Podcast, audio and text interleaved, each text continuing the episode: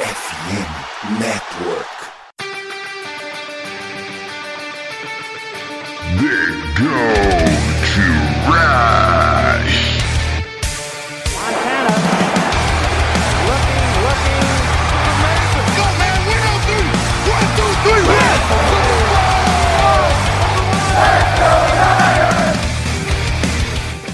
A corrida pelo ouro recomeça. Se você ouvinte está convidado nessa saga, episódio número 173 do Brasil, fala seu apresentador Gelson Carvalho. No episódio de hoje falaremos sobre a derrota do 49ers contra o Cleveland Browns lá em Ohio. O jogo começou com uma boa campanha dos 49ers, já com o touchdown do Christian McCaffrey, passe que ele recebeu e correu depois 13 jardas. Pois logo em seguida o Browns avança um pouco em campo, mas o calouro PJ Walker é interceptado pelo grande Fred Warner e ele mesmo fazia o tackle, não era esse touchdown do Warner. Nosso time não consegue avançar bem em campo, na verdade a gente perde jardas na, na campanha, 5 jardas total, ficamos com field goal de apenas 54 jardas, mas o que acontece? Wide left. Nosso kicker, Jake Moody, que não estava, não tinha nenhum erro na temporada, acabou errando o chute devido às condições climáticas ali, né, que já estava começando a chover e ventando forte. Browns começa já num bom passo, né, campo, avança bem ali com algumas corridas bem difíceis ali, jardas, o Marquis Goodwin, ex-49ers, faz um end around ali, ele em velocidade sempre foi muito bom, consegue o touchdown, mas volta por penalidade. E eles ficam também com o field goal de 47 jardas e mostrando que alguma coisa errada, inclusive não é bom também, o Dustin Hopkins acaba errando. Isso tem aquela troca de punch bonita, o Fernandes consegue uma ótima campanha já no segundo período, campanha mais longa ali de 71 jardas, para na linha de 7 jardas, uma quarta para 3 e fica apenas com o field goal, já abrindo, já abrindo 10 pontos de vantagem. Esses Browns para a bola, consegue ali aquele lindo passo pro América Cooper, 58 jardas, que de acordo com os stats tinha sido o passo mais improvável de ser completo, tinha 9% de chance de ser completado, devido à proximidade com o recebedor, que era o Ward, e também da sideline, tinha uma jarda, só sideline, menos de uma jarda de diferença pro nosso cornerback, e tinha um safety ainda chegando na bola, né? Então o passo mais improvável ali de 58 jardas, uma bomba, já fica em boa posição de campo, e daí só foi um snap direto pro Karen Hunt, que faz o touchdown de 16 jardas. Nossa defesa dormindo ali no comecinho do jogo. Bom, daí Fernandes consegue avançar bem em campo, mas daí tem a lesão do Christian McCaffrey. Nessa, nesse momento ali, fica dúvida também para retornar. Mas nesse momento aqui já estava sem o Debo Samuel, já no finalzinho do segundo período. E o Trent Williams acabou saindo também por lesão, mas acabou retornando, mas não estava em boas condições. Então é que algo que aconteceu também nesse jogo, e aconteceu contra os Rams, vocês lembram, né? Ele estava machucado, resolveu continuar no jogo, o Rams estava blitz, né? O Jalen Moore e acabou sucedendo aí quatro pressões nesse jogo. Bom, isso acaba período, né? Volta pro terceiro quarto, já com uma boa campanha do Browns, de novo, com bastante corrida e um passe longo, né? Mais ou menos isso, né? Um passe longo e várias corridas. Agora eu não lembro, talvez seja esse. Tem o lance do Amari Cooper lá que eu tinha comentado. Mas eles ficam só com o field goal, já empatando o jogo, né? Logo em seguida o Fernandes avança um pouco e nosso Brock Purdy numa terceira para 10 correu o Brandon Ayuk, mas é interceptado. Tem um retorno de 14 jardas, mas os Browns não conseguem avançar nada em campo. Fica uma troca ali de punts bem feinha, né? Até que eles conseguem avançar em campo pro mais field goal. E daí tem uma, aquela jogo desanda, né? Tem várias trocas de punts e ainda teve uma interceptação lá do Lenoir, né? Já deixa nos últimos minutos do jogo, né? Faltando aí 10 minutos para acabar praticamente. Fernandes boa posição do campo e Jordan Mason entra e faz a corrida ali de 8 jardas do touchdown. O Browns não consegue avançar de novo, fica ali travado pro field goal, deixando o jogo 17 a 16, já entrando nos 5 minutos finais. O Fernandes não consegue avançar, fica num three out, só conseguiu ali uma penalidade, né? Ficou numa segunda para 21, difícil, tentou passe em todas as jogadas e acabou não comendo relógio, que sei lá se foi bom ou foi ruim, mas a ideia ali faltava 3 minutos, mais ou menos, acho que era melhor tentar conseguir o first down para garantir o jogo, mas não conseguiu o first down, não garantiu o jogo e não comeu o relógio. Isso o Browns avança bem em campo, fica ali numa, já faltando 1,55, entra no 2 minutes warning já na nossa, no, na end zone, eles tentam ali um, field, um passe bem complicado PJ Walker, quase foi interceptação, eles entendem que talvez não seja bom interceptação, né, eles poderiam só ter corrido ali, deixar o Fernandes com, sei lá, uns 30 segundos para tentar qualquer coisa, ser bem difícil. Fernandes, eles acabaram fazendo passe, economizando um timeout nosso, né? Deixar um minuto, na verdade. Bola volta e faz o field goal fazendo a virada, né? 19 a 17. Um field goal fácil ali para ele. Bola volta os Fernandes numa campanha de 1 minuto e 40 segundos no relógio. O Brock Purdy, que veio jogando mal o jogo inteiro, conseguiu uma boa campanha, encontrando boas recepções de Brando Ayuk, que fez uma boa jogada ali, recebeu um passe relativamente curto ali pro first down, consegue avançar várias jardas, ele conseguiu 25 jardas total. O Brandon Ayuk, ele resolveu aparecer nessas lanças, né? E o Brock Purdy encontrando boas jogadas. O Jennings também conseguiu avançar ali pro first down. Até que ficamos numa terceira para sete ali, ou uma segunda para sete, né? Faltando 10 segundos, é feito o spy. Alguns falam né, que poderia ter feito uma corrida, né? Porque faltava 45 segundos, fez a corrida só para meio que ajeitar, né? E o Brown tava sem timeout, então não adiantava muito. Ele fez o spike, faltando 10 segundos. Alguns ah, podia tentar uma jogada a mais ali, mas sei lá, talvez o Browns abri abririam o caminho pro touchdown para tentar retomar a posse. Ele teria que ter consciência de ter conseguido o first down e ajoelhar ali para deixar mais fácil. Mas disso, ficamos no campo de 23 jardas, um field goal fácil de 41 jardas e para fora, perdendo o jogo. 19 a 17 para os Browns. Bom, o nosso ataque, começando por ele, né? Brock Purdy teve 12 passos completos de 27 tentados, 125 jardas, um touchdown e uma interceptação. Desastroso, né? Brock Purdy nessa, nesse jogo. Boa parte das jardas ainda estava abaixo das 100 jardas até o último drive. Meio que tirou ele dessa marca que o cara é bem feio ali no, no final, né? É, o jogo corrido sofreu também bastante. O Christian McCaffrey teve 11 carregadas para 43 jardas e saiu lesionado, né? Com uma lesão no oblíquo. Jordan Mason entrou ali, fez 5 carregadas para uma jarda. E Elijah Mitchell teve duas carregadas e não conseguiu avançar, né? 3 jardas negativo. O Ray McLeod também teve uma corrida ali boa e depois que ele Sundoff ali, pitch na verdade, né? Que é considerado como, como corrida. 23 jardas em duas tentativas. O Bolsema, quando tava bem, ainda correu ali umas duas vezes. E do lado dos wide receivers, o Brandon Ayuk teve 4 recepções em 10 targets. Ayuk jogou mal, mas conseguiu de novo. Apareceu ali na última campanha, né? 106 jardas totais. Desses 10 targets, que 4 foram passes horríveis do Blackbird, meio que até se deu na bola um deles. Outros passes swings mesmo, que poderiam até ter sido interceptado um deles. É, dois drops do Ayuk, um drop que ia praticamente mudar o jogo. Acho que tava 10 a 0 No momento tava 10 a 0 o jogo. O Brandon Ayuk ia receber uma bola livre e acabou dropando ali. Poderia ter corrido até para a endzone, né? Naquele passe. E foi isso o, as estatísticas do nosso ataque. E para falar do nosso ataque, chamamos aí, conhecido de vocês, né? O Alan, da endzone 51 e No Flag. Primeira pergunta que eu fiz para ele é quais suas expressões gerais sobre o ataque qual foi o destaque nesse setor no jogo, por quê? Fala Jailson, ouvintes do The Gold Rush Brasil, estamos de volta aqui para falar sobre o ataque dos 49ers nesse jogo que é, deixou um gosto ruim na boca da torcida. E as impressões gerais sobre o ataque é, foram muito ruins.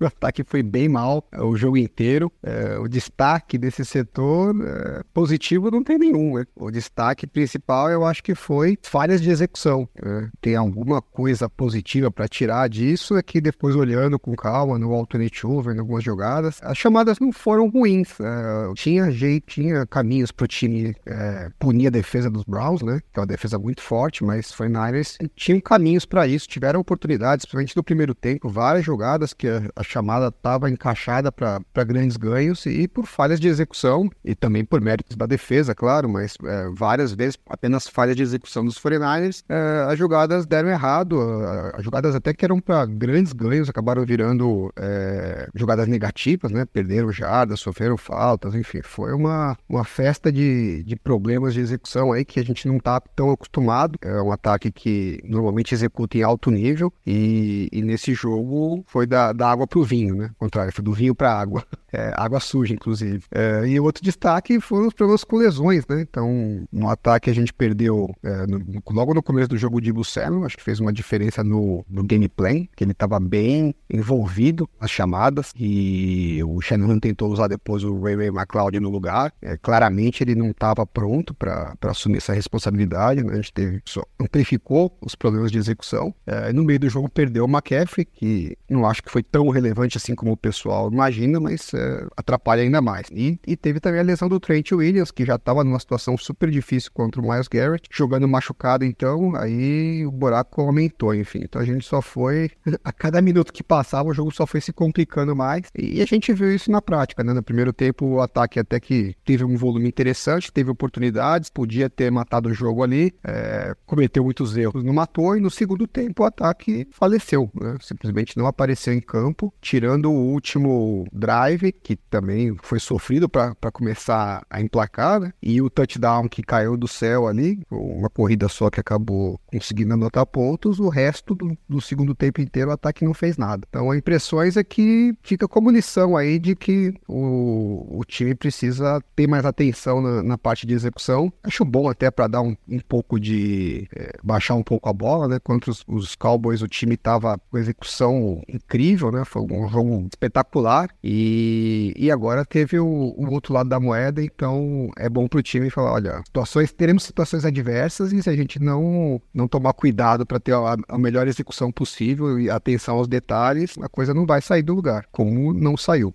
Bom, a segunda pergunta pro Alan, já bem mais específica, né? Este foi o pior desempenho de um ataque mandado pelo Shanahan desde os Brown. A que se deve isso e quanto foi mérito dos Brown, o time que acabou enfrentando. Bom, e por que que esse foi o pior desempenho de um ataque comandado pelo Shanahan? É, eu acho que tem, são vários fatores, né? Já comentei aí dos erros de execução. É, acho que um dos principais fatores para esse erro de execução foi, foi um acúmulo de problemas, né? O primeiro de todo é o calendário. Acho que é, esse é um jogo que o calendário foi muito desfavorável. Né? Então você jogou na costa leste, é, no primeiro horário, que é sempre ruim para os times que vêm da, da costa oeste, historicamente é um problema. É, vindo um jogo de Sunday Night, um jogo super é, relevante, né? Do ponto de vista emocional, e contra um time vindo de uma bike. Né? Então é tudo favorável para performance ser ruim e a performance efetivamente foi ruim. É, além disso, a gente teve os problemas de lesões no meio do caminho, né? Que amplificaram esse problema e também também a questão de estar tá jogando debaixo de chuva. Né? Então, é, problemas em cima de problemas que acabaram deteriorando o, a performance do ataque dos 49ers. E, para. É, mas, logicamente, que isso não é a primeira vez que aconteceu. Né? O time já teve, em outros anos, situações de calendário também negativas. Né? O, o que acaba acabou potencializando mais que tudo é que você ainda pegou uma defesa que, até o momento, está jogando num nível histórico na NFL. Né? Coisa de que a gente não via há décadas uma defesa performar tão bem no começo da temporada. É, então você pegou um adversário absurdamente forte na defesa, numa situação completamente adversa de calendário, é, de condições climáticas e ainda sofreu com lesões. Então, a tempestade perfeita aí para a desgraça da performance, por isso que a gente viu esse, essa performance tão abaixo né, é, na história do, dos ataques comandados pelo Shanahan é, em São Francisco. E o mérito dos Browns, eu acho que assim, primeiro é talento, né? A defesa tem muito talento, principalmente na linha defensiva. Então eles conseguem é, exigir muito da. criam muitas pressões, né? O, Brock Purdy teve, sofreu pressão aí o jogo inteiro. É, e eles fizeram um, uma formação bem agressiva para parar o jogo corrido, safeties bem avançados, bem por dentro. Então eles correram algum risco com isso, né? É, mas foram com tudo para parar o jogo corrido. Os wide receivers não conseguiam chegar nos safeties para fazer os bloqueios, que são bloqueios chaves para o jogo corrido dos 49ers. E eles conseguiam ter talento na secundária para se segurar no mano a mano ali e não serem punidos nos passes, né? É, até porque, como eles estavam muito avançados, eles estavam tanto parando o jogo corrido como parando screens e passes mais curtos e estavam exigindo que o São Francisco fizesse jogadas um pouquinho mais eh, longas de passe e aí dava tempo para chegar. Então, mesmo jogadas que o, que o Brock Purdy conseguiu fazer o passe ou, até que ele errou, é, normalmente ele fazia o passe sob pressão com o pass rush chegando. Então, assim, era uma receita boa, né? Parar as corridas e os, passes curtos e forçar o ataque dos 49ers aí para passes que demoram um pouquinho mais para se desenvolver e com isso o pass rush tem tempo de chegar. E eles foram muito bem sucedidos nisso, né? O jogo corrido dos 49ers não entrou, tirando o primeiro drive ali, depois a média foi de 3 é, jardas por corrida, foram muitas corridas negativas, é, muitas jogadas que o time perdeu jardas, muitas faltas que eles forçaram o ataque a cometer, e a média do São Francisco em terceira descida era precisar de 12 jardas, né? Então, em média, precisava de 12 jardas para conversão. Aí, quando você coloca uma defesa super forte, com um pass rush entre os melhores da, da NFL, numa situação em que sabe que o ataque vai ter que ir pro passe, e é um passe que tem que ser meio longo, né? Porque precisa conseguir pelo menos 12 jardas, é a situação perfeita, né? Eles montaram o pass rush e anularam a linha ofensiva dos 49ers, que em pass blocking é um problema, né? Esse ano eu até tinha uma expectativa que o time fosse evoluir um pouquinho em pass blocking, não é o que aconteceu, porque pelo contrário, a gente tá vendo uma linha bem frágil. É, não vendo também muitas perspectivas de melhora é, para o futuro. Então eu acho que é, cria um céu de. Apesar de todas as circunstâncias né, do, que envolvem o jogo, que eu já comentei, é, esse aspecto em especial me preocupa, porque a gente tem visto várias linhas defensivas aí que são muito pesadas, muito fortes. É, são possíveis é, adversários aí dos 49ers em questão de seeding, como o Eagles e o Lions. E se tiver que trombar com eles nos playoffs, né? Além dos Cowboys, que a gente já enfrentou, que também tem uma linha defensiva forte, por mais que a gente tenha tido sucesso, mas cada jogo é um jogo, né? E esse, essa linha ofensiva, se está colocada em situações em que ela é obrigada a, a fazer o, o, bloqueio no passe, é, sabendo que não tem ameaça de passes curtos e de, e de jogo corrido, é uma situação bem desfavorável para esses jogadores e preocupa porque a gente não vê uma perspectiva de melhora. Se olha do elenco, não tem muito da onde tirar coisa melhor, trocar por algum jogador é, no meio da temporada é uma situação meio que inviável para a linha ofensiva, então meio que o que tem aí é o que vai e ainda tem que rezar para não machucar ninguém, né? Porque tá ruim e ainda pode ficar pior. É, essa aqui acho que é a, a perspectiva para o futuro aí mais uh, desanimadora em relação a esse jogo. De resto, eu acho que uh, são coisas que são corrigíveis e eu não, não, imagino que a gente vai enfrentar esses problemas novamente em, nos próximos jogos. É isso aí, valeu pelo convite mais uma vez, Jailson. Um abraço para todo mundo e vamos ver se no Monday Night a gente apaga esse, esse gosto ruim do, do jogo contra os Browns e, e voltamos ao caminho das vitórias. Abraço para todo mundo. Bom, e é isso, né? Então, basicamente, ele considera que o problema na linha é algo bem complicado mesmo de ser resolvido. Não deve ser. Atualmente, o Fernandes está como top 5 piores linhas na proteção do pass, por algumas métricas aí, de VOA TFF geral ali. Né? Win,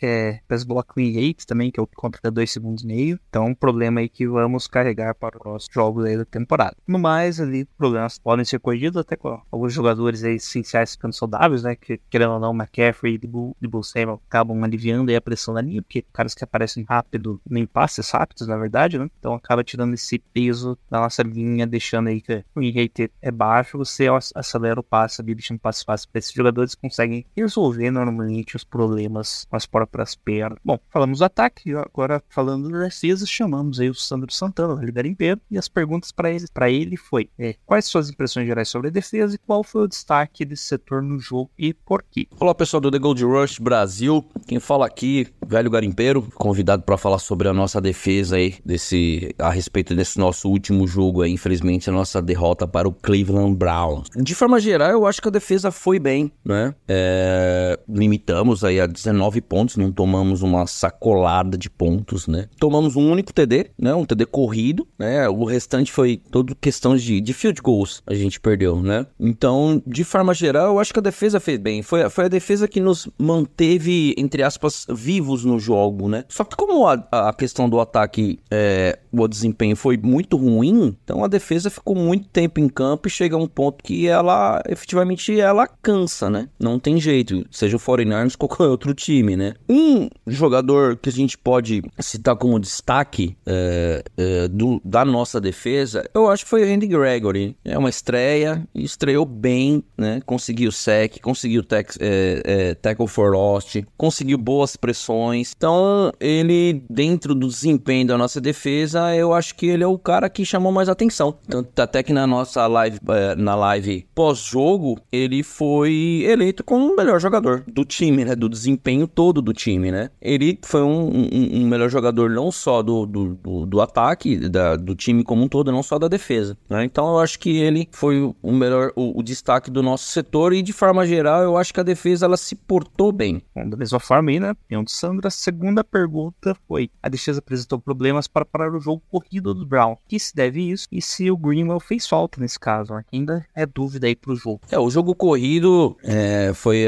teve o nosso pior desempenho no ano em segurar o, o ataque dos, dos Browns. É, você vê que não houve umas grandes jogadas, assim, umas big plays, assim, né? Mas estava sempre uma média de jardas alta, né? 4, 5, que, que é alta, né? É difícil a gente indicar um, um ponto, né? Mas eu acho que a falta do Greenlaw, né? É, ele, ele, ele fez falta, assim. A gente teve o Warren Burks, que jogou é, 100% dos snaps junto com, com o Fred Warner. É, e o Warren Burks é um jogador de rotação, né? Então é natural que você vai ter uma perda de qualidade, né? O Greenlaw, a gente tá falando de um linebacker que tá tranquilamente entre os 10 melhores da posição, né? A gente tem dois nesses 10 melhores linebackers da liga é, nesse ano, que é o Fred Warner e o Greenlaw. Então um jogador desse quilate vai fazer falta em qualquer equipe, né? Principalmente ali para parar o jogo corrido, né? Ainda mais que você pega uma posição no linebacker quando o jogo corrido não tá funcionando, é o seu front seven que tem que ser responsável por isso, ou a sua DL ou seus linebackers lá que vão pegar no segundo nível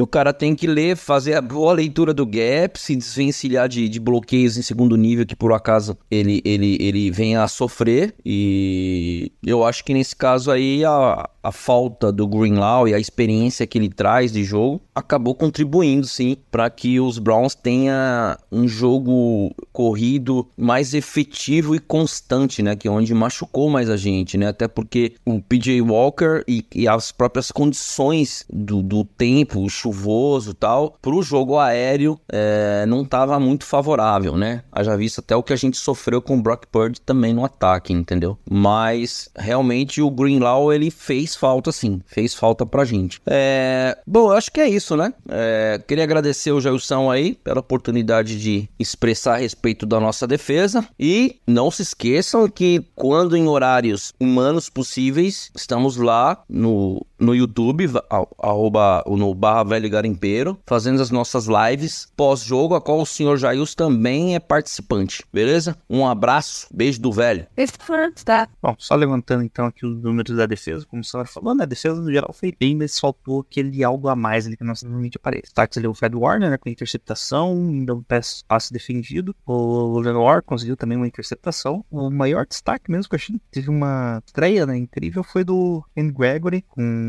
um sec, três QB reads ali, conseguiu quatro pressões, três pressões, não lembro. Foi o segundo que mais gerou pressões, junto com o Burks, que ia quando era blitz, né? Então, e o Trevor Duarte, que teve um dia complicado, mas assim, jogou bem, né? Tava sempre nas jogadas, mesmo naquele espaço de Trevor Cooper, que já comentamos, ele jogou bem. Falta aí o Eric de aparecer, né? Tá bem apagado ali, esperava que ele aparecesse mais, conseguiu parar ali algumas jogadas isso, tech for loss até. É, lembrando, o Dan Gregory conseguiu sec, dois tech for loss também, além das pressões. Então, com acho que um terço, um quarto dos snaps ali, ele conseguiu já ter um bom impacto no time, né? Como se fosse já um jogador entro- completamente entrosado aí no esquema. É, outra coisa que eu espero que a nossa defesa melhore aí com o passar do tempo. É, o esquema ainda é muito novo, né? Alguns jogadores ainda estão com algumas dificuldades. A gente vai ver aí no wide rece- wide receivers aparecendo livre ali, bloqueio não sendo corretamente feito, cada um entendendo corretamente o que, que é a função, né? Então a gente pode ter algum problema aí na- nas próximas semanas. Eu acho um problema que vai levar para bye week e deve voltar melhor no segundo jogo depois da bye week. Volta da bye week, tem o primeiro teste ali com o Jaguars, né? Que vai ser um grande teste. Depois do segundo jogo ali, vamos entender melhor como que essa defesa vai exportar o restante do ano. E é isso. Do jogo ali, alguns vão reclamar aí da,